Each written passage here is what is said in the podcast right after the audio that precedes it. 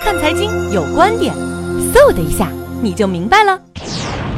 呃，这两天这个全球的金融市场又出现了动荡。那么我们看到美元其实是在六月加息息议息会议之前是是升值，大家都都比较担心美元呃会走强，是因为六月份加息。但是现在来看呢，美元。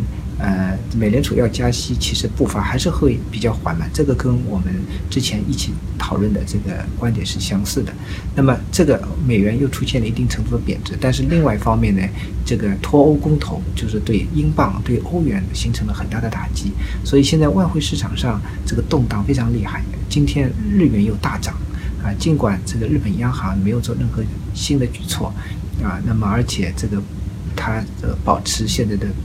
目前的政策也是一个预期中的，但是日元还是大涨。总的来看，就是市场避险情绪非常，呃高涨。那么这个时候呢，对人民币的汇率也形成了一定压力。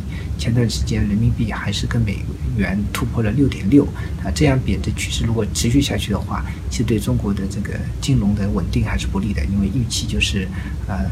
这个人民币大贬的话，这个资金流出去，那么对对目前想想稳定市场、稳定这个金融市场是不利。所以，我我觉得目前越是这种市全球市场在动荡的时候，啊，我们越是要保持人民币的稳定啊，因为现在的任何的贬值不会对我们的出口有任何的帮助，特而且会加剧全球这种市场的波动，那么对我们自己也不利。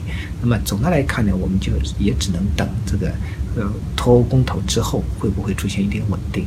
那么现在美联储加息的步伐肯定是在越来越往后推了。那么这个其实本来是对人民币稳定是一个利好，但是现在呃有有一些其他的不确定因素。那么还有一点就是中国经济现在能不能稳住也是一个问题。所以总的来看呢，我觉得现在这个对经济政策的挑战是很大的。啊，五月五月份的数据，投资还是下滑，那么还是要需要一些政策支持，使经济稳定。